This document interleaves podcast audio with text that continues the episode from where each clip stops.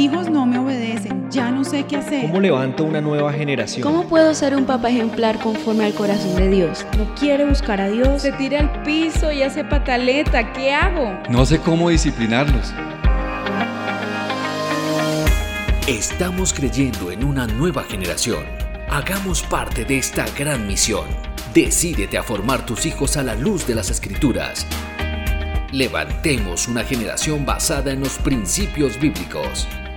Una nueva generación. Buenos días audiencia, buenos días a todos los que nos están acompañando, nuestros amigos de nuestro programa de radio, Una Nueva Generación. Steffi, buenos días. Juanquita, buenos días, que están hoy conmigo en nuestro programa de radio. Buenos días, Pastoralina. Un saludo pues muy especial, están mandando todos los oyentes, están ya conectados desde diferentes lugares del mundo, expectantes, felices, se escriben, ya estamos aquí con una hojita de papel y un esfero pendientes para escribir. Me han pedido mucho que tengamos nuestro programa por Facebook Live, y por... Eh, por Instagram también, en transmisión en vivo están diciendo. ¿Se puede? Sí. Wow. Y, y no, a mí me da mucho oso. claro. No, yo, me vieran, me vieran. Ustedes vieran cómo estoy en este momento toda espelucada, con las gafas que no me combinan con el, con el, con la gafa y no, a mí me da oso. Pero vamos a ver cómo lo podemos hacer para que podamos estar en vivo todos y, y lo que me dicen es que así lo pueden compartir. ¿no? Y se pueden conectar con el esposo mientras van, eh, la esposa está en el trabajo y el esposo en el suyo o en la casa y en el trabajo y así pueden eh, estar juntos, ¿cierto? Bueno, hoy tenemos un programa especial que es la frustración. Habíamos hablado de las pataletas, ¿cierto? Sí, señor. Y dijimos que dentro de las pataletas el niño no sabe cómo manejar la frustración.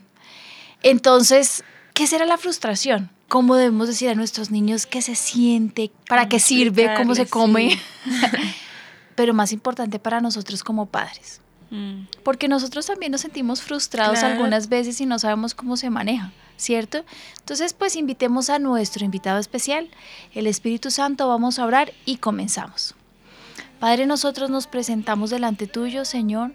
Yo te pido en el nombre de Jesús que tu presencia esté con nosotros, nos acompañe, ministranos Señor, abre nuestro entendimiento, muéstranos cómo tú estás pendiente de todas estas cosas, Señor, que tú nos creaste y esto viene como parte de, del, no sé, Señor, de esas cosas que vienen con nosotros del paquete añadido que nos fastidia, nos molesta, nos incomoda. ¿Cómo podemos salir de esto y cómo podemos enseñarle a nuestros niños a manejar sus emociones, a controlarlas y a entender que es solo un proceso? En el nombre de Jesús, gracias Señor. Amén.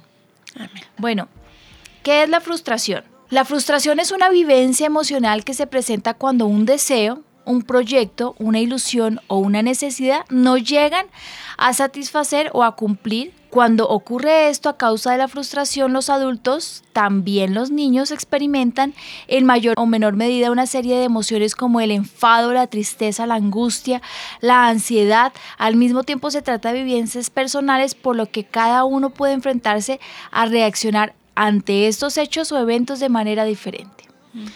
¿Qué es la frustración? Steffi, ¿te has sentido frustrada? Sí, yo creo que casi todo el tiempo hay alguna frustración en alguna cosa, algo que uno intenta, no puede, bueno, tantas cosas. Sí. A ver, pongámonos como en contexto de lo que vive un niño. ¿Qué, para mí, ¿qué es la frustración? La frustración yo podría decirla como voy a hacer unos brownies exquisitos para toda mi familia.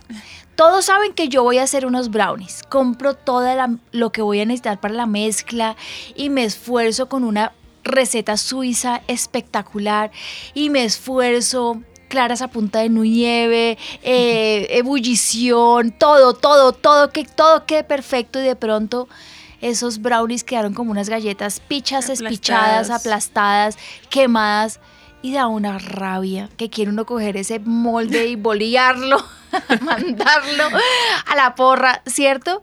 Y, se siente uno, hoy como impotente. Esa sensación de, ¿por qué no lo logré? Es rabia, es ira, es tristeza, es desilusión, es incomodidad, ¿cierto? Pero soy un adulto y yo tengo que decir, hombre, la embarré, algo me Algo faltó. Voy a revisar mi mezcla, en otra oportunidad lo voy a hacer. ¿Sería que le puse demasiado fuego? ¿Qué pasaría? Mm, tomo eh, un respiro profundo y digo, niños, compremos brownies, no se preocupen, noche de brownies sí va a haber, pero pues no son los hechos por la mamá, además que yo no soy la experta en los brownies. Y ya, eso es un pasar de la vida y se acabó, ¿cierto? Pero diferente si tú reaccionas, ay, entonces ya no hay más brownies y tiras todo lejos y te va, ¿sí me entiendes? Entonces no. la reacción Pero también es muy importante. Bueno, un niño ahora te lo pongo en, en el caso de un niño. Ezequiel me dijo anoche, mami, en la tarde, le dije, ven a comer ya que ya te serví la comida. Entonces me dijo, mami, pero me falta un poquito del programa. Estaba viendo Jorge el Curioso. Entonces yo le dije, pero primero es la comida y luego tú lo puedes ver. Entonces a mí le puso pausa en, mi- en el televisor de mi alcoba, de mi habitación, y él vino a mí, eh, comió rapidísimo para poder ver la colillita, lo que le faltaba, el pedacito del este. Cuando llegó, vio la pantalla en negro y pegó Ah, un se le vino alarido y se puso furioso y entonces le dio patadas a la cama y se puso furioso con Ami y gritó horrible porque no estaba el Claro, se, la habían apagado. ¿Sí? Esa es la forma en como yo lo manejo, es la forma como él lo maneja. Las dos son frustraciones, Sí. es el no poder obtener lo que yo quiero en el momento en que yo quiero, ¿cierto? Desafortunadamente para Ezequiel el desenlace de su historia pues no fue tan halagadora porque a él tocó de disciplinarlo porque él tiene que entender que no todo se consigue a los alaridos y a los gritos, ni a las patadas. Y que eso que él está sacando es una, una vislumbre de un mal carácter. carácter. Y eso es rebeldía, eso es ser irascible y eso ofende al Señor y ofende a toda la familia. Entonces, ¿puede llorar? Claro que puede llorar, pero ¿pudo ver el pedacito que le faltaba? No. no. Igual con nosotros, cuando nos frustramos y nos ponemos histéricos, pues Dios dice, ¿y por qué? Y se cruza de brazos, ¿y por qué? No, esperemos a ver cuándo va a madurar. ¿No nos ha pasado muchas veces? Estamos esperando algo importante y no llega y no llega y no llega. ¿Por qué no llega? Por nuestra reacción. Porque somos unos, unos carnales. Pues mi hijo estaba carnal anoche. Se mereció dos barazos en la nalga, en pijamada rapidísimo y acostada a dormir. Y lloraba, "Ay, no es justo, mami, no es justo. Esto que está pasando no es justo, es que me quitaron el programa. Yo le decía, pero tú puedes hablar, puedes calmarte y puedes solucionarlo. Eso es la frustración. Es algo que sale de tu interior, es una insatisfacción que no puedes convertirla en un problema gigante. ¿Pueden los niños aprender en la frustración? Tolerar la frustración significa ser capaz de afrontar los problemas y limitaciones que nos encontramos a lo largo de la vida. ¿Sí entienden eso? Es ser capaz de afrontar los problemas y las limitaciones. ¿Qué dicen por las redes sociales? Están diciendo que sí, que es verdad que todos se sienten frustrados, a veces en su matrimonio, a veces en su labor como padres, muchas veces también en su trabajo, cuando intentan hacer algo, ponen su mayor esfuerzo y no obtienen los resultados que quisieran también traen frustraciones y que los niños los ven mucho sobre todo cuando no se les da algo que ellos quieren. Si no se les compra un juguete, un dulce, que es la mayor parte de la Que era frustración. lo que hablábamos hace ocho días, que después de eso obviamente viene pues la pataleta, ¿no? La pataleta grosera, incómoda y bueno, ¿por qué no les dices cuáles son nuestras, eh, cómo se pueden comunicar con nosotros? Sí, sí, señora. En el WhatsApp se pueden comunicar al 320-8501-92. 320-8501-92. También si quieren participar vía telefónica pueden hacerlo al 795-3334. Y también queremos invitarlos para que sigan a la pastora Lina en su Instagram que es avivamiento.lina. Y tenemos el caso de una señora ahorita que nos está escribiendo. Dice que ella también a veces se siente frustrada en su relación con Dios porque intenta buscarlo, hace lo posible, pero, pero como que vuelve y cae, como que no es constante su relación con Dios y esto la frustra mucho. Tremendo, ¿no? Y eso nos pasa a todos, porque todos tenemos un momento en que nos ponemos juiciosísimos con el Señor. Yo creo que eso le pasa a todo el mundo, a todo el mundo. Y, y nos ponemos muy felices y empezamos con ánimo y vamos a hacerlo y de pronto vamos decayendo y decayendo en lo que debería ser algo en lo que no podemos fallar nunca. Los niños sienten frustración en muchas situaciones. Ellos no lo saben manejar por lo que yo les decía la vez pasada. Vienen de un espacio y un tiempo en el que todo se les da. O sea, pasan de ser los bebitos de la casa a estar en, en, en esa situación de, de cuidado Hacer uno más. atemporal y temporal, ¿no? Hacer los mimados, los cuidados. Yo no sé si los papás, los hombres entiendan que nosotras las mujeres cogemos ese bebecito cuando nos lo entregan y nuestra prioridad es que no se muera. ¿No? Ese el pensamiento de una mujer no se puede morir, entonces nuestra nuestra visión, nuestros sentimientos, nuestra eh, vivir es única y exclusivamente que el niño pase adelante y al año empezamos a sentir libertad, ¿cierto? Yo los escuchaba, están respirando, no están respirando, pero los niños en ese año eh, creen, entienden que la vida gira alrededor de ellos. Y es ahí donde empiezan a sentir el, el destete, ¿no? Del año a los dos, tres añitos, que ellos no son el eje del universo. Sí. Y empiezan a sentir una frustración horrible que todo lo que antes conseguían llorando ya no lo consiguen. Entonces, si querían un tetero, entonces un alarido y listo. Y ahora, pues, un alarido y, y televisión, no, olvídate, tienes que manejar claro. tus emociones y ya no se puede. Es aprender a manejarlas. ¿Cómo se pasa de esa frustración? Porque nosotros hemos pasado toda la vida y todavía nos sentimos frustrados, ¿no? No es lo mismo esa frustración que siente el adulto que estudió toda la vida para algo y no pudo hacer esa carrera que él quería y no pudo meterse en el empleo que él quería y no tiene la casa, el, el carro, la beca, el lugar de vacaciones, la finca y los viajes y entonces vive deprimido. Yo pienso que es un tipo de frustración diferente. Yo creo que ella es una persona que siente, no sé, ese, ese sinsabor de no lo logré en la vida. Pero también tenemos que entender que en el Señor todas nuestras cosas, nuestros sueños, nuestras victorias se ganan con Él. Y es algo que el niño debe entenderlo desde pequeño. ¿Me querías Mira decir que algo? sí, pues encontré un estudio que hicieron varios científicos acerca pues de, de este tema. Dice que la habilidad cognitiva, la cual pues mide el coeficiente intelectual o el IQ de una persona, dice que no es un indicador fiable del éxito. En el estudio que ellos realizaron dice que sí ayuda, pero que no garantiza tener una vida más feliz, ni un mayor éxito incluso académico ni social, sino que al contrario ellos llegaron a una conclusión que la diferencia entre los niños que triunfan y los que no radica en un buen carácter.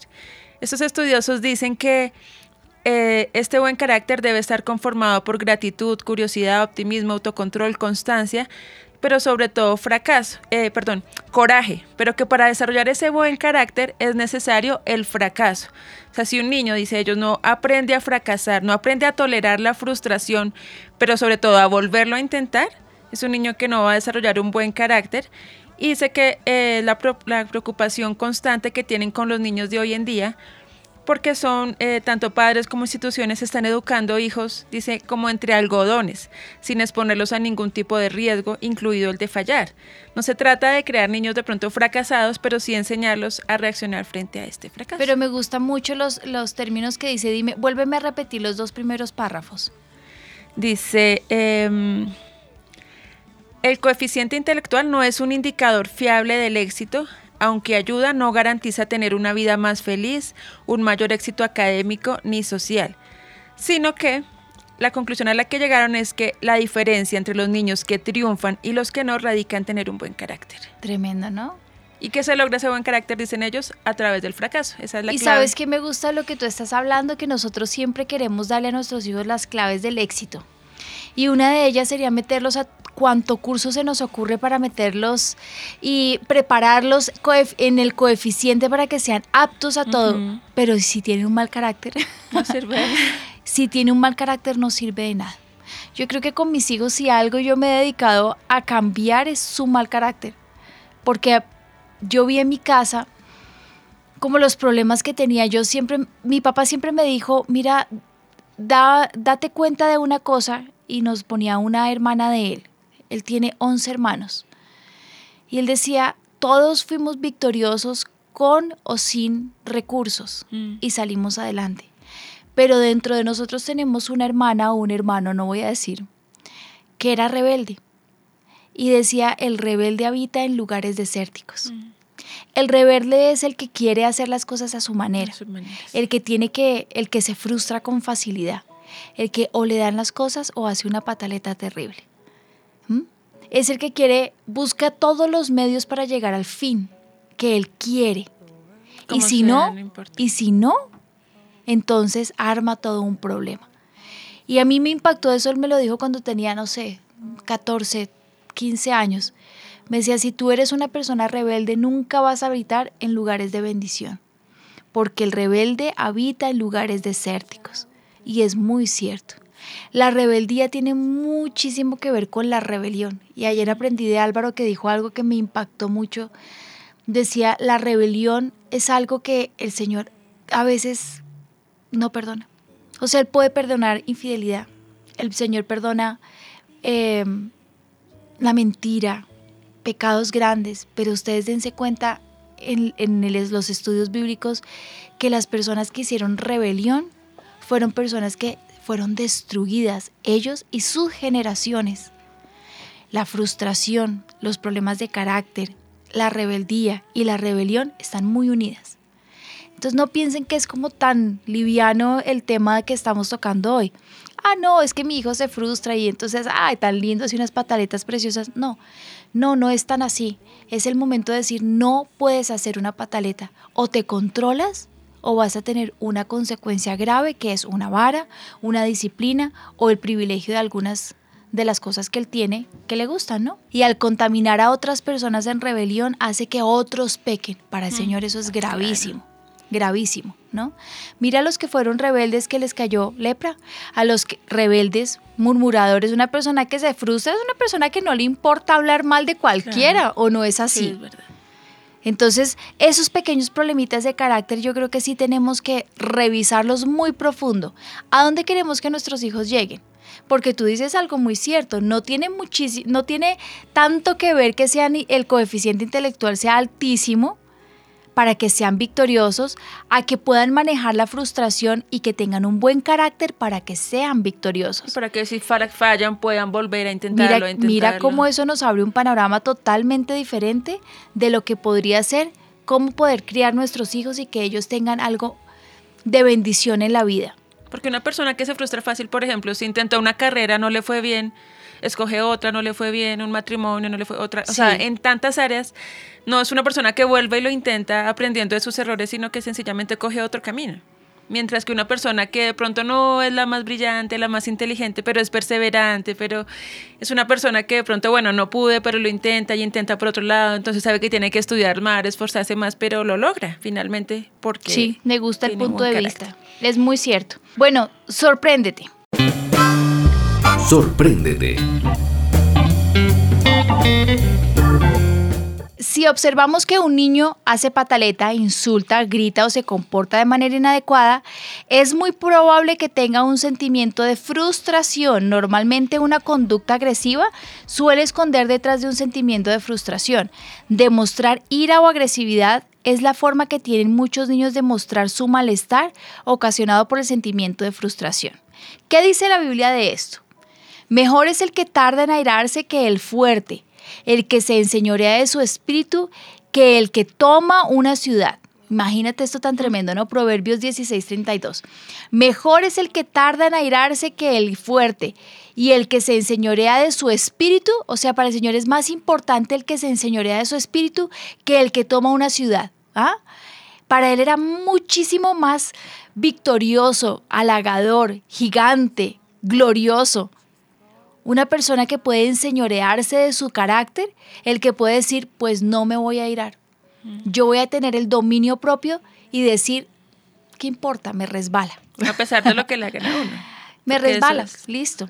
Personas que dicen, no, yo tengo buen carácter, si me llevan por las buenas soy bien, pero eso no es tener buen carácter. Eso Hoy me estaba diciendo mi empleada, me dijo, mira, con la persona que vivo, porque llegó muy triste a la casa. Estoy muy triste porque con la persona que vivo que le tendí la mano, le abrí las puertas de mi casa. Anoche le pedí el favor que si me podía pagar lo, lo de la habitación. Y ella me dijo que no, le dije, pero yo tengo necesidades, le tiró la plata al piso y cuando la fue a recoger le dio una patada en la cara. Y ella me decía, estoy tan dolida. Y yo decía, pero ¿cómo puede llegar una persona para darle una patada en la cara a quien le ha servido Claro. con tanto amor? Pues tiene un problema de carácter y un problema de ira. Y no sabe controlarse. Nunca le enseñaron a controlar su carácter. Desboca su carácter como si fuera un animal salvaje. Y me parece gravísimo. ¿A dónde puede llegar una persona así? ¿Mm? No, Si a mí me dijeran de esa persona para contratarla, no, yo no la contrato. Si la tengo, me toca despedirla, ¿no? ¿Cómo pueden ser sus relaciones familiares? ¿Cómo serán sus relaciones con sus hijos? Sus relaciones interpersonales con sus compañeros de trabajo. Gravísimo. Si con la persona que le tiende la mano es tan vulgar, ¿cómo puede ser? ¿Y de dónde viene todo eso? De la Del cuna. ¿No? Y de la cuna. Ah, de la educación. Porque mira, yo te digo, yo les he contado a ustedes, yo tengo en mis hijos uno que tiene más carácter que los otros, tiene un carácter fuerte uno de mis hijos. Y yo le digo a, a- a él, a él le digo, eh, mi amor, en algún momento puedes pecar. La Biblia dice, airados, pero no pequéis. Porque si tienes un carácter fuerte, aprende a dominarlo. Y más bien utiliza ese carácter fuerte para cosas gigantes, como conquistar cosas para el Señor como a lo malo decirle malo, como pararte enfrente del curso y decir ustedes están pecando, o de contarle a todo el mundo que el Señor está vivo. O sea, hay tantas cosas para las que podemos usar un carácter fuerte como el que tenían los profetas, ¿cierto? Sí, Pero airados, pero no pero no pequéis. pequéis. ¿Qué nos han dicho por las redes? Bueno, hay una oyente, ya está en Nueva York, nos dice, buenos días, mi hija se frustra especialmente cuando está jugando y algo no le sale bien. En ocasiones ya no sé qué hacer, últimamente he tenido que disciplinarla porque siento que ya pasa los límites. Le he explicado que esa no es la forma ni la actitud de expresar las cosas. Yo creo que estás haciendo bien. No es un proceso de un día y de dos días. Yo pienso que es un proceso de años. Eh, ¿Cuánto nos demoramos nosotros en cambiar nuestro carácter? Seguimos en formación, yo creo, en mi caso. Eso le digo yo a mi mamá cuando me, me regaña, pero le digo, mami, soy un ser humano en formación. Soy un ser humano en construcción. y nosotros esperamos que nuestros hijos cambien su carácter de la noche a la mañana y yo he aprendido con los míos que no es así. Es un proceso. Es un proceso en el cual necesitan el acompañamiento amoroso de una mamá y un papá. Estricto de una mamá y un papá y de la mano de una vara que puede ejercer mamá y papá, ¿cierto? Sí. Y yo creo que él lo está haciendo muy bien. Lo que tiene que es darse cuenta y estar muy pendiente de qué cosas son las que le producen frustración, ira, ¿no? Que descontrolan su carácter y esas son las que debe evitar. Yo sé que a uno de mis hijos los videojuegos lo, lo sacan de casillas, entonces eh, este año si ha podido jugar un mes ha sido mucho, porque si lo saca de casillas pues no lo puede jugar. Entonces le toca controlar su carácter y quitarle privilegios, por eso no ha tenido sino en el año, tal vez uno o dos meses de juego, ¿cierto? Si, le, si es el televisor, como yo veo en Ezequiel, que ver un video lo, lo, o sea, se aferra al video y tiene que ver otro y tiene que ver otro y eso le cambia su carácter, pues yo tengo que quitarle el, el es. Si es un juguete, revisa qué juguete es el que le está causando esa frustración. Bueno, Listo, sí, señor. Normalmente una conducta agresiva suele esconder detrás un sentimiento de frustración. Demostrar ira o agresividad es la forma que tienen muchos niños de mostrar su malestar ocasionado por el sentimiento de frustración. Nada que hacer. Nosotros también lo mostramos así. Bueno, claro que yo lloro cuando estoy frustrada. ¿Tú qué haces? Sí, por lo general llorar. Nos contaba ahorita Vicky, ella está en España, que pues para ella ha sido como muy duro ese tema del carácter porque lo ha visto en sus papás, ella ha sido por generaciones y que ella a veces lo que hace es salir corriendo, tirar la puerta, eh, huir sobre todos los problemas. Dice que ella sabe que eso está mal porque los problemas hay que enfrentarlos con buen carácter, pero ella lo que hace es huir para evitar agrandar el problema. Sí, lo que yo pienso es que no podemos dejarnos eh, dar largas en el asunto con los hijos, ¿no? Yo atiendo a un pequeñito que, que, que tiene un problema de carácter y yo creo que su problema de carácter sus papás lo dejaron salir de control. Y se dieron cuenta que tal vez era como demasiado normal y, y- y se asesoraron, yo creo que de algunos especialistas que le dijeron, tranquilo, eso es Eso es normal, normal en los niños". déjalo que se, que se libere, que, y no lo corrigieron a tiempo y en este momento es algo incontrolable. Como tengo otro muchacho muy especial que también ha sido así, con un problema de carácter diagnosticado con un trastorno de, de aprendizaje. hiperactividad, que él aprendió y yo estoy convencida, sé, tengo fe en mi corazón que él entendió que él tiene que controlar su carácter y que eso no viene de los medicamentos ni de los psiquiatras y los psicólogos, sino de su propio corazón. Le comenté ese caso a mi mamá y me decía, todos podemos controlar el carácter, absolutamente todos, hasta las personas que tienen problemas mentales. Imagínate. Y hablando de eso, nos decía una oyente si hay alguna edad específica, digamos, donde es normal que los niños se frustren, que dice, pues puede ser algo muy parecido a lo de las pataletas, pero esa frustración también, digamos que es normal algún rango de edad mientras ellos de pronto logran entender que no pueden tener todo lo que yo, quieren. yo creo que la frustración de los niños se aprende a manejar después de los cuatro años. O sea, de los dos a los cuatro años, Es la fuerte. frustración tiene su pico más alto y ahí tiene que empezar a descender porque ya a los cinco y seis años ellos deben manejar su carácter. Sí, entre los 5 y 6 años, por eso les digo que es un proceso, es que no podemos decir, es que le doy vara y sigue en la misma, no, me tocó votar este chino y no me sirvió. No, Me es un proceso, entiendan, viene en, en su vida de los dos años, a los tres años, a los cuatro tiene su pico más alto, tú tienes un niño de cuatro, a- cuatro Cuatro. años, ¿cuándo le has visto el carácter más fuerte? Fue sobre todo entre los dos y tres años. Uy, como a los dos para mí yo creo que fue la etapa más difícil con el hombre que él fue. La niña sí siempre tenía un carácter súper noble, ella es súper Sí, dócil. uno con las niñas a veces Pero- no sabe si tienen o no. sí. Al- al- tienen algún tipo de, gra- de iras. Sí, No, sabe. a mí sí, a mí era una niña un- un- con un carácter fuerte. Pero sí, sobre todo entre dos, tres años ya a le los ha bajado. cuatro ya pero- empiezan a sí. manejarlo, empiezan a poder respirar profundo y a decir, me puedo calmar. Ezequiel lo está aprendiendo en este momento, se ha alargado un poquito, pero a los cinco años Ya. ya tienen que aprender a hacerlo. Ya deben manejar.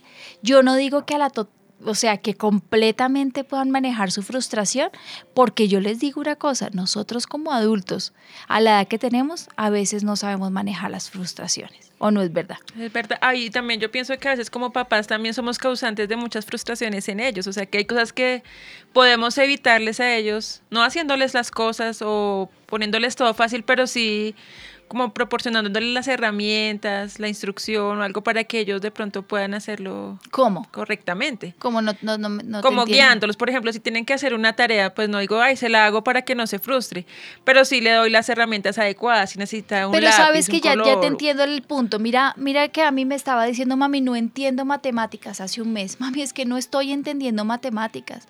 Mami, me está yendo mal en matemáticas. ¿Me hago la loca? Me- de verdad, me hago la loca. Yo de matemáticas, ¿sabes qué sé? Escasamente sé sumar y restar porque el resto no me acuerdo de absolutamente nada. Y ella está viendo fórmulas para las figuras geométricas. Ella está eh, en, noveno, en noveno. Yo no tengo ni idea de eso. Entonces su frustración empieza a subir y su angustia. ¿Y que la dejo? Entonces entiendo lo que tú estás diciendo. Una herramienta es contratarle a un profesor y le contrate a un Ajá. profesor para que la adelante. Entonces el profesor lo que va a hacer, eh, lo que hizo fue enseñarle los vacíos que tenía. Sí. La próxima clase la va a adelantar un poco y enseñarle hasta que ella pueda ser hábil en lo que, en lo, que lo está causando una frustración. Estoy de acuerdo contigo. No podemos ser también malosos, ¿no? Sí. Que vemos que nuestros hijos se frustran y dejar a ver cómo se solucionan ellos solitos y cómo salen adelante. O en porque- cosas motrices pequeñitos. Yo he visto papás que, por ejemplo, se les, se les amarró el zapato y el niño hasta ahora está medio aprendiendo, no puede bien y... No, pues yo no sé cómo usted verá. Y el chinito ahí como que intentando y lo van a dejar. Ay, yo, no, eso como que uno dice, pues hasta está injusto. Porque hasta ahora está aprendiendo. Entonces bueno, es ayudarle de pronto, si no, entonces tampoco siempre venga yo la Tengo un amarro. familiar porque que no. dice cómo se le olvida a uno de rápido cuando fue niño. Claro. A uno se le olvida muy rápido cuando fue niño y cuando fue adolescente. Y cuando, cómo nos hubiera gustado estar con alguien que nos ayudara en momentos difíciles, Sí. ¿cierto? Y ser menos juzgados. Sí, yo, yo creo que nuestro programa es, sí tenemos que disciplinar el carácter y cuando tengamos problemas en el, esos brotes de nuestra alma que ofenden al Señor y cuando nuestros niños necesitan ayuda. Miren, esto que me parece muy importante. La frustración, lo más importante enseñarle a los niños es el sentimiento de jamás deben, de, de- deben dejarse ganar ni gobernar sobre su vida las emociones. Nunca, las emociones no tienen por qué ganar. A mí no me gobierna la ira, a mí no me gobierna el mal genio, a mí no me gobierna eh, la frustración. No, a mí me gobierna la paz del Señor. Y deben entender que es más grande el que está en mí que el que está en el mundo. Y que hay una paz que sobrepasa todo entendimiento y viene del Señor. Ellos deben tener dominio propio y aunque sean niños deben aprender desde su edad y saber manejar y manejar controlando sus emociones. Las personas sin control propio es como una ciudad con las murallas destruidas, dice Proverbios 25-28. ¿Qué tal esto? Me gusta mucho. Una persona sin control propio es como una ciudad con las murallas destruidas. A mí me impresiona porque es... Como la protección. Sí, una persona que no puede controlar sus emociones es una persona vulnerable, imagínate. Porque las, las murallas de una ciudad es lo que te producen protección. Así que sin ellas estás vulnerable, expuesto, desnudo. Una persona que no puede controlar su carácter es una persona desnuda.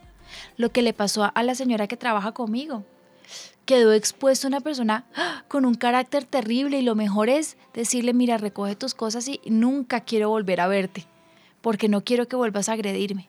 Ahora le toca coger su bebita, sus cosas y buscar a dónde irse porque no puede controlar su carácter. Seguramente tuvo una vida muy dura, yo pensé esta mañana, pero... O pueden ser maldiciones, nos decía un oyente que en el caso de ellos ha sido su maldición generación tras generación Dicen que incluso su papá llegó a asesinar a un hombre debido al mal carácter. Ese fue un momento, pues en su momento es bien, pero fue algo como que en un momento le sacó la ira y como de un golpe o algo, lo mató sin querer. Estuvo en la cárcel y ahora pues como que lo han visto hasta, ya ellos llegaron a Cristo y han tratado de cortar eso porque hasta en sus hijos, nietos, todavía siguen viendo esos brotes de, ira explosivos que, ya saben a, a lo que los podría llevar. Wow. Sabes que sí, hace unos, unas semanas atendí a un niño con un problema de carácter muy fuerte, de unos 3, 4 añitos, y el, el, el chiquito, yo lo estaba ministrando y sentí, ¿sabes cuándo fue? Después de la predicación del pastor sobre las maldiciones generacionales. Y yo sentí una atadura fuertísima y le pregunté al papá y me dijo, sí, nosotros tenemos un problema muy fuerte de carácter en nuestra herencia, muy fuerte, y mira lo que dicen, y es verdad en la familia de mi mamá también hay un problema de carácter fuerte y decimos que uno de mis hermanos heredó el carácter de tal persona que tiene un carácter muy fuerte. Y yo le digo a uno de mis hijos, mira, yo no quiero que tú, que digan de ti que tienes el carácter que tenía tal, persona. porque sí es heredado. ¿Qué se puede hacer contra eso? Porque pues no nos podemos desviar del tema y, y me parece muy puntual. Si nuestro niño tiene un problema de carácter, ¿yo qué haría? Yo lo pondré en un ayuno de mediodía o de un día según la edad. Si es un niño de unos 16 años, lo pondré una semana en ayuno, mediodía. Niño de 5 años, por ejemplo. Y un niño de 5 años. lo pondría mediodía en ayuno. Y en la tarde yo le ministraría. Y lo puedo hacer yo, claro, porque Dios me ha dado toda la potestad. O sea, lo puede hacer la mamá, lo puedes hacer. Le pondría las manos y le diría, hijito, repite conmigo, espíritu de ira, sal fuera en el nombre de Jesús y lo hacen toser. Que tosa espíritu de rabia, sal fuera en el nombre de Jesús, espíritu inmundo de, de frustración, sal fuera en el nombre de Jesús. A veces uno sabe específicamente el nombre del espíritu inmundo, espíritu de queja. Sí. Sí, a veces uno, eh, yo, yo una vez ministré a un niño que era una quejadera y el espíritu se llamaba queja, un espíritu de queja. Y ministrarle eso y pedirle al Señor perdón por el pecado de nuestros padres, romper esa maldición, pedirle al Señor que la rompa con la sangre de Cristo y seguir adelante. Pero me parece que es muy importante lo que tú estás diciendo, lo que nos dice la mamá. ¿Qué, más, ¿Qué más dudas tienen por ahí? Sí, bueno, está también Liliana, ya nos dice, eh, pastora, ¿cómo hago cuando de pronto mis niños tienen un mal ejemplo en casa? Puede ser a veces mi esposo, también en mis suegros he visto que hay esa ese problema de carácter, entonces a veces son explosivos, entre ellos mismos en la familia a veces hay peleas y el niño ve todo esto y el niño pues igual lo repite y aunque ella, que es de buen carácter, lo corrige, pues tiene todo ese ejemplo ahí, ¿cómo puede hacer? Hablándolo. Explicándole lo que está bien y mal. Yo hace unos días senté a uno de mis hijos y le dije, quiero que seas un hombre muy romántico. Entonces quedó mirándome, ¿por qué, mami? Le dije, si las mujeres, si a las mujeres nos gustan los detalles, las flores, las, los dulces, la atención, no es gratis, mi amor. Es porque Dios nos diseñó de esa forma. Así que en ustedes está el que nos den todas esas cosas. Esos detalles tienen que nacer de ustedes. Tienen que nacer de ustedes. Porque no nacimos con un, un, un vacío para que nos lo llene Dios, ¿no? Dios llena todos los vacíos, pero somos como un engranaje perfecto. Ellos deben llenar esos vacíos que nosotros tenemos y todas queremos eso. Y me dio mucha risa que ayer Benjamín estaba diciendo algo y, y, Kiki, al que yo le había enseñado eso, y dijo, yo creo que sería muy bueno a esa persona llevarle unas flores o unos chocolates. Estoy segura que quedaría muy feliz. Enseñando. ¿Cómo se, se, se enseñan los principios? Hablando. Sentarse cara a cara y contarle de corazón a corazón cómo pueden ser las cosas. Yo lo he hecho muchas veces con mis hijos. Mira cómo solamente una pequeña y sencilla charla con Ricardo sale y quedó en su corazón un efecto que perdura. Yo se lo enseñé hace meses, ¿no? Dile, cuéntale. En tu familia hay una raíz de un mal carácter y deja ver a una persona muy desagradable. Y date cuenta, mira cómo explotan, mira cómo se ven de feos, el Señor se ofende, quedan al descubierto, muéstrale la palabra que yo les acabé de, decir. Una persona sin control propio es como una ciudad con las murallas destruidas, Proverbios 25 al 28. Cuéntale y háblale. Yo no quiero que tú seas así, quiero que seas diferente. La Biblia dice que seamos como Jesús, que es manso y humilde de corazón. Me encantaría que fueras así, manso y humilde. Que vienen los problemas, se los puedes contar al Señor que tienes frustraciones, derrámalas delante del Señor. Que vienen a agredirte, Dios es el Dios de nuestra justicia, Él es el que nos da la victoria. Pero hablando cara a cara y de corazón a corazón con nuestros hijos es como uno gana esas batallas, mm. no a los gritos ni a las patadas. Ya que mi hija, que ya nunca ha tenido problemas de carácter, pero duró unos días que se estaba levantando con mala cara, o se levantaba brava. Yo, pero ¿por qué estás brava? Yo no estoy brava. Entonces me tocaba llevarle al espejo y mostrarle. Yo mira la cara que estás haciendo, entonces así hasta que empezaba a sonreír y ya le pasaba. Pues, pero entonces, bueno, luego descubrí que era una niña que la estaba molestando en el colegio, bueno, se la ganó, en Navidad Kids en todo lado la estaba molestando, pero entonces ya traté con ella fue porque como ella está noble, a veces permite que pasen por encima de ella. Y eso pues la afecta también, entonces también a, a que no le afecte tanto lo que de pronto las otras personas le pueden hacer. Sí, está Porque ya no es de defenderse mucho. Steffi, eso es tan complicado porque mm, para los niños es más, o sea, si tú lo pusieras en una escala, lo que tú le dices a un niño puede ser tan importante como del 1 al 3, pero lo que le dice un compañero puede mm. ser del el 10. Así de importante es. Y si no, acuérdate cuando éramos chiquitos lo que nos decían nuestros amigos. A mí me decían jirafa, orejona. Y esas cosas te marcan para siempre y son tan importantes que cargas con ella el resto de vida. ¿Y quién te lo dijo? Un tonto de 4, 5, 6 años y tú cargas con esa bobada el resto de vida. Sí, es verdad. y un día te miras al espejo y dices, ¿cuáles orejotas? Soy normal. Soy normal, pero ya tienes 20 o 30 años encima. Escondiste tus orejas toda la vida. Mm. Mira, yo empecé a dejarme el cabello ondulado hace unos 4 o 5 años porque, porque quise, porque me harté de, alisarme el pelo, pero, pero yo me lo, me lo alisaba y me lo alisaba porque un día me dijeron que el cabello, el cabello crespo era solamente para gente muy pobre. Y yo estaba, nosotros estamos en una situación económica terrible. Y yo decía, ay no, que no se note por mi cabello o mi pelo que yo soy pobre. Entonces, si me entiendes, qué ridículo es si me lo dijo un niño. Imagínate. ¿Mm? No, y mira que el trabajo que yo he hecho es como precisamente eso, minimizar al máximo la influencia que tienen otros niños eh, en ella. O sea, que diga como que, ¿y si ella dice qué importa? Si te debe importar es lo que, ¿qué te dice la profesora? ¿Qué te decimos nosotros? ¿Qué te dice Dios? Es lo más importante que Dios dice de ti. ¿Y lo has logrado? Sí. Así es como se hace. Así es como se hace consejería, enseñarles que es más importante el que vive dentro de ellos que el que está en el mundo. Es mucho más importante lo que Dios piense de ti. Y que pasan los años y esas personas desaparecen. Vas por el camino y yo siempre les hago un, un, dibujo a los niños y estos niños que te ofendieron desaparecen, nunca los vuelves a ver, pero quien continúa contigo y quien te forma son tus papás y el Señor. Tus papás y el Señor. Entonces, ¿qué, qué importa, importa? lo que te haya dicho este o te haya dicho el otro? Si al final del camino quien va a estar contigo Sí. es Dios, ¿sí? Y te dejaste influenciar por este y por este y por este que no eran importantes. Así que coge todas esas cosas, yo les pego em, fichitas o les pego cosas, quítatelas, quítatelas. Tú-. Sí, eso no importa, no importa lo que diga la gente porque eso no te hace. Además de enseñarles que fueron una estructura creada y pensada por Dios y que aunque lloren, griten y se quejen, sus ojos no van a cambiar de color, ni les van a, a crecer las orejas o se les van a encoger. Sí.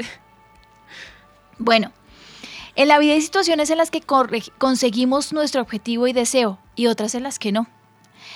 En la etapa infantil los niños suelen pensar que el mundo gira a su alrededor, que lo merecen todo y que consiguen al momento lo que piden. Mm. ¿Mm? No saben esperar porque no tienen desarrollado el concepto de tiempo ni la capacidad de pensar en los deseos y necesidades de los demás. Ayer que estaba leyendo esto, yo decía, es muy cierto, el niño no conoce el concepto del tiempo. Y también nosotros tenemos que entender que si él dice, mami, tengo hambre, es porque tiene hambre ya. ¿Me entiendes? Sí. Y uno le está diciendo, pero son las 10 de la mañana, te voy a dar comida hasta la 1 de la tarde. No, se desmaya. Claro. y aguantas o aguantas. Y yo me acuerdo que cuando yo era chiquita me decía, pues amarres el cinturón. Pero tengo hambre, pues hágase un nudo. Pero tengo hambre, pues busque fruta.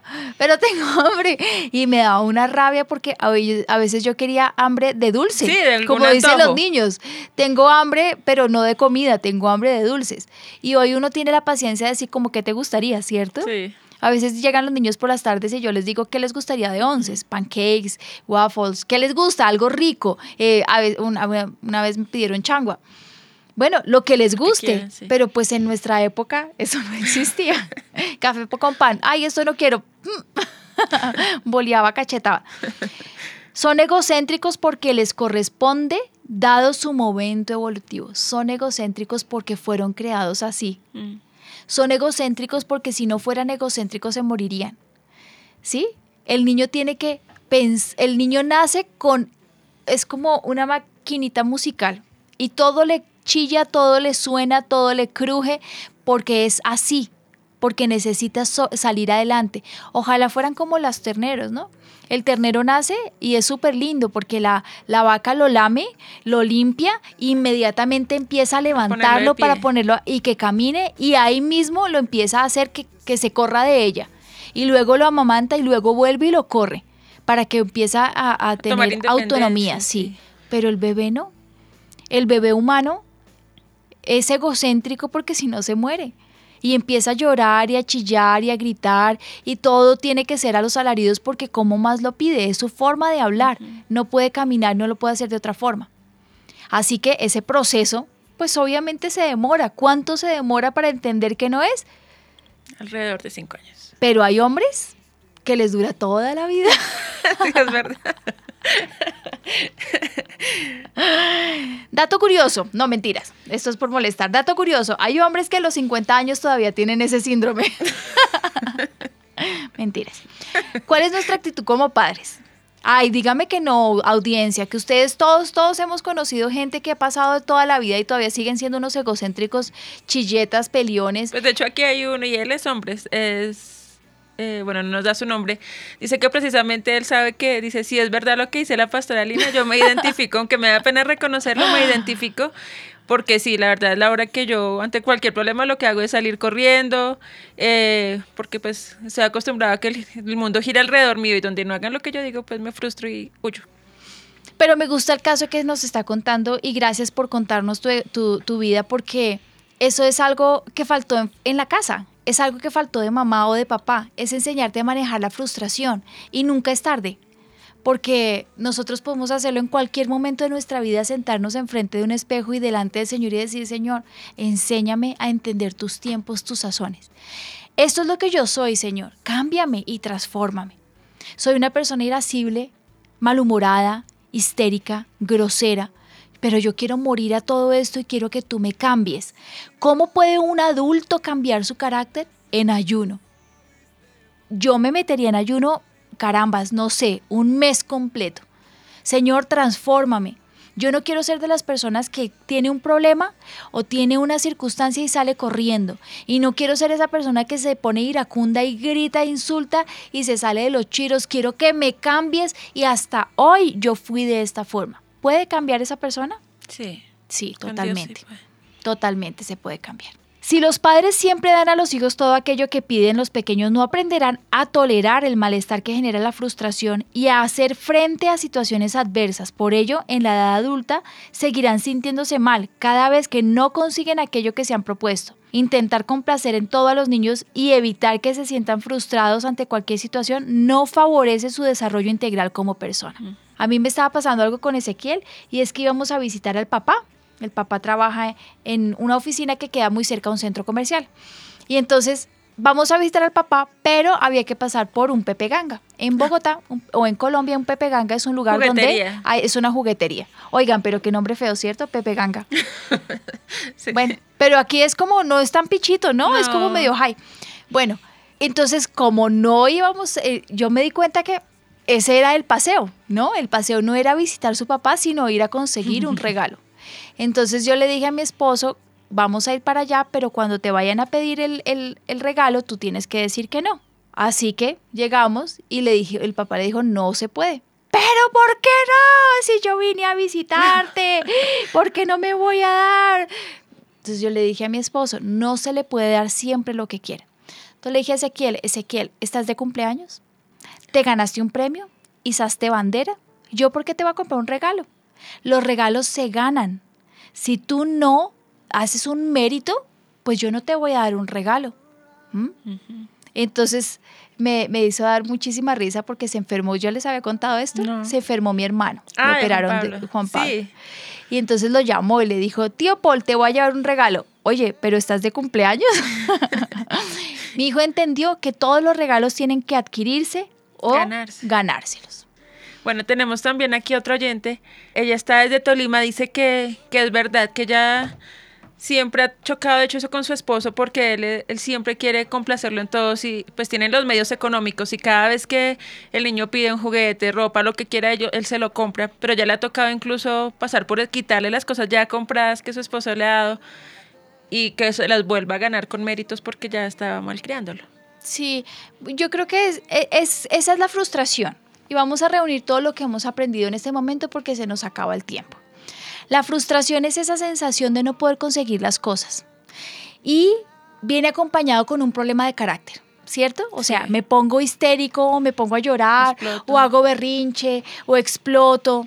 ¿Se puede permitir eso? No. no. No podemos darle a nuestros hijos todo lo que se les antoje. No, se los pido por favor. No, no, no. En estos días decía un, familiar, es que le voy a comprar a mi hijo un celular tal. Me voy a comprar un celular y, y el que yo tengo que es muy eh, eh, Bueno. tecnológico, avanzado, se lo voy a dar a él. No, no lo puede hacer. ¿Por qué? Porque no está en edad de tener un celular. Porque no está bien, pero es que él me ha insistido. ¿Y qué importa? Y no, es que no quiero tener un problema. Pues que tenga un problema. ¿Qué importa si hay un problema gigante? Pues que se bote al piso y haga. Eso no, eso no pasó, ¿no? Pero yo les estoy Sí. contando a ustedes si en el dado Si caso que, se, que fuera se saliera de control, pues que se salga de control y entonces merece vara. Pero ¿quién dijo que un- los hijos tienen que tener todo lo que quieran? Imagínate el día que estén casados y quieran a la vecina. No les importa pasar por encima de su esposa y se consiguen la vecina, ¿cierto? Y entonces a trancazos se pasan, son de esas personas que como sea consiguen lo que quieren, así sea pisando a los demás para conseguir sus propios intereses. Y no les importa no tener prejuicios, integridad, ética, moral. No, no, la vida no es así. La vida se consigue con esfuerzo y con trabajo. Y las cosas el Señor nos las va dando paulatinamente. Aprender a tener paciencia y paz en el corazón son cosas fundamentales en la crianza. Y mira que eso se empieza a ver desde pequeñitos. Me acordaba ahorita que decías eso de pasar pues sobre los demás. Eh, este domingo precisamente mi hija estuvo en Aviva Kids y una niña, eh, ah, entonces la profesora la, la tocó en el hombro y le dijo a mi hija que fuera al frente para la danza. Y ella pasó y también pasó otra niña que no fue llamada. Entonces, y la otra niña empezó a decirle, no, siéntate tú porque yo soy la que voy a danzar. Entonces ella dijo, no, pero es que la profesora me dijo a mí, la teacher me dijo a mí. Entonces le dijo, no, siéntate ya o voy a empezar a hacer un escándalo y a, decir, y a decirle a la teacher que te siente a ti. Entonces mi hija, pues es que ella es renoble. Dijo, no, pues entonces yo fui, me senté en mi puesto y la dejé a ella que danzara. Pero entonces, mira, y es una niña menor que ella incluso.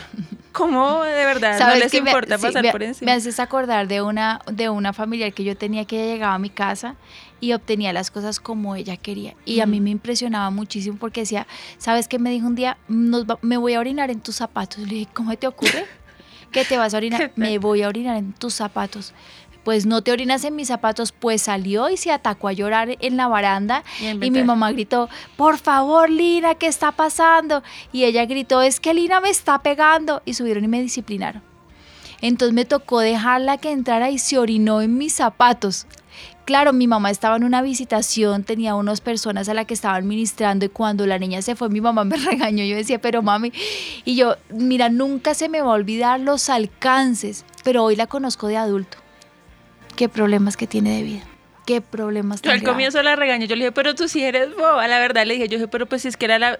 Y luego yo dije, no, la verdad tú hiciste lo, lo correcto y ya con el tiempo vas a ver que las No, lo que tienes que hacer es hablar con la profesora, que nos muestren cuál es la niña para llevar la consejería, porque lo que yo te digo, hoy es un niño y nos parece terrible pero chistoso, pero más grande, tú vas a ver, destruye uno, dos, tres matrimonios y no le importa pasar por encima del que sea para conseguir lo que quiera.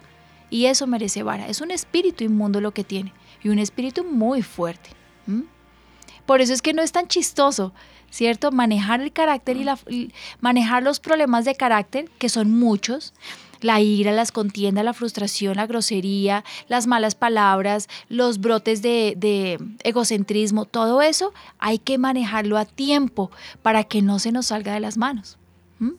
Sí, señora. ¿Y cómo se maneja eso? Pues con Dios, en oración, en ayuno, lo que nos decías, ¿no? Pues te voy a decir cuál es la labor como padres. Teniendo en cuenta esto, podemos enseñar a los niños a tolerar la frustración desde la primera etapa partiendo de la premisa de que los fracasos y las frustraciones son algo normal de la vida y que una persona feliz no es aquella que, se, que no se equivoca o que siempre consigue todo lo que quiere. Para conseguir que el niño tolere la frustración, los padres deben evitar la sobreprotección y no abusar de la permisividad en cuanto a la frustración. Pero en cuanto a los brotes de carácter, yo te diría que es estar pendiente de nuestros hijos. ¿Quiénes son? ¿Por qué se están comportando de esa forma? ¿Por qué tienen esos brotes de carácter? ¿Qué les está produciendo la ira y la rabia? ¿Por qué? ¿En qué momento? Y eso no se logra sino estando con ellos. Punto número uno, compartir tiempo con los hijos. Número dos, me gusta mucho lo que decía esta persona revisando las cadenas generacionales. Sí, es verdad y yo lo veo en mi familia tanto en los problemas psiquiátricos como en los problemas de carácter, como en los fracasos, como en los problemas de intolerancia, en todas esas cosas lo veo, vienen por herencia y cortar las maldiciones. Y lo otro es no permitir que nuestros hijos se salgan de control. Es nuestra responsabilidad que ellos estén sujetos.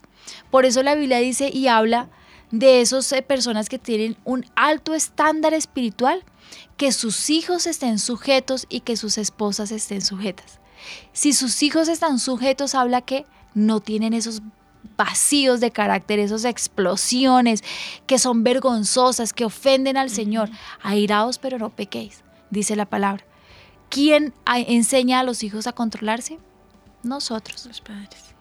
Y eso me preocupa porque han pasado los años y ahora vemos, yo ayer estaba llevando a mi perrito a la, a la veterinaria y estaba un niño con su papá y el papá le estaba haciendo eh, gestos al niño molestándole caritas y el niño le dijo tan estúpido. Me parece que eres tan ridículo. Y yo, ¡Ah! ¿Pequeña? El, niño tendría unos ocho años. Mm. Eres tan ridículo, deja de hacerme esas caras que te ves ridículo y no me parece nada gracioso ni agradable. Y yo decía, ¿y el papá qué hizo? El papá bajó la cabeza y no hizo nada. Yo dije, fuera mi hijo, Dios mío.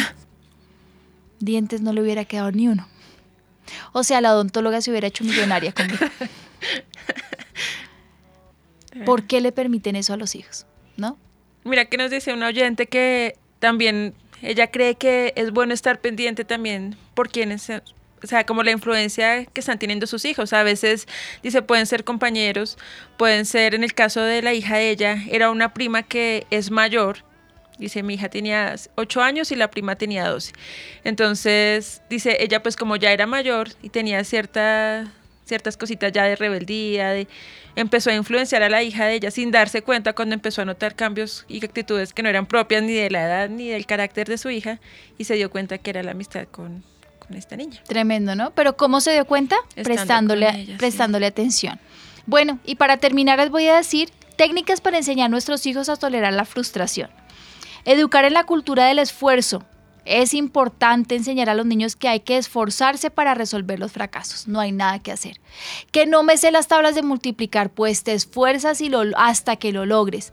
Benjamín nació, creció y se evoluciona con un versículo. Esfuérzate y sé valiente y no temas ni desmayes, porque el Señor tu Dios estará contigo a donde quiera que vayas. Ese es su versículo base, ese es su pilar, porque siempre tocó esforzarse mucho. Hay niños que tenían facilísimo todo, no. Él era bueno en el colegio, pero a él le tocaba esforzarse, igual que a mí.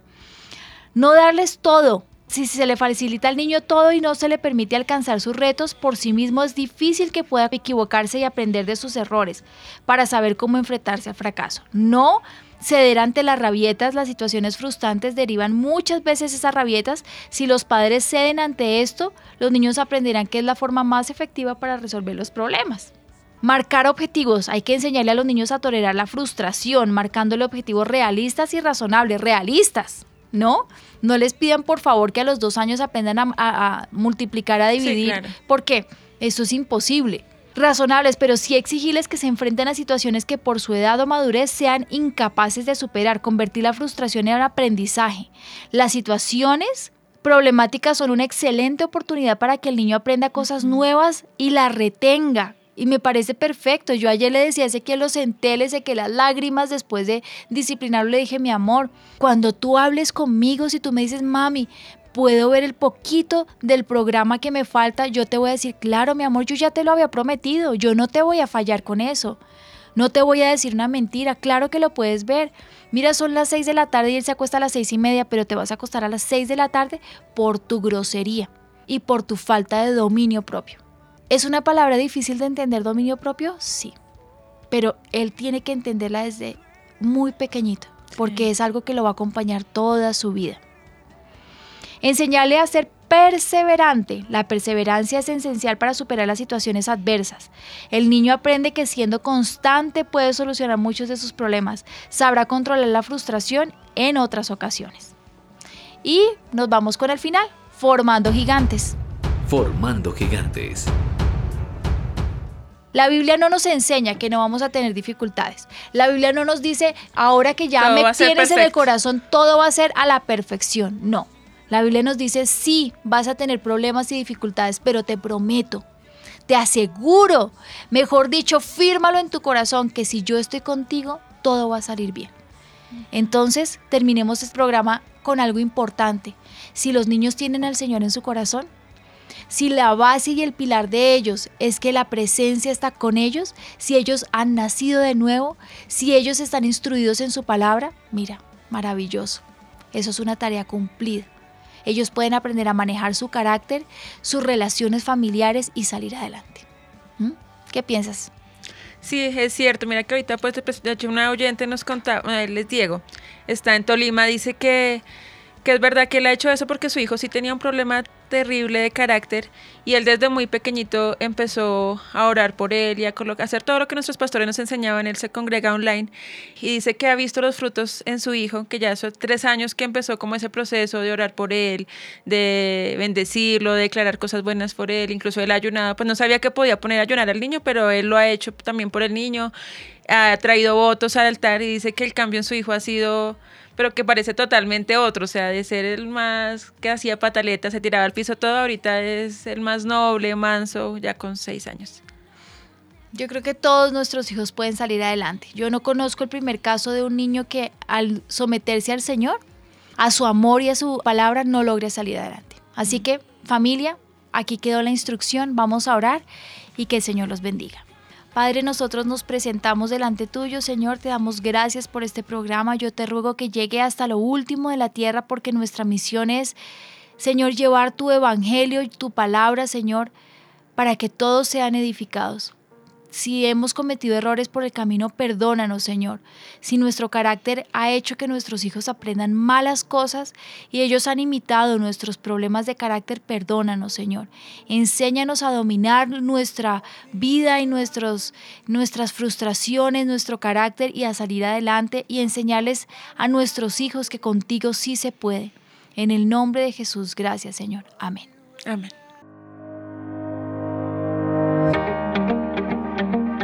Mis hijos no me obedecen. Ya no sé qué hacer. ¿Cómo levanto una nueva generación? ¿Cómo puedo ser un papá ejemplar conforme al corazón de Dios? No quiere buscar a Dios. Se tira al piso y hace pataleta. ¿Qué hago? No sé cómo disciplinarlos.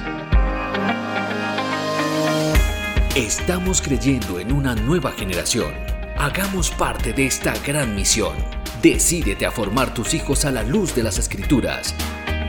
Levantemos una generación basada en los principios bíblicos. Una nueva generación.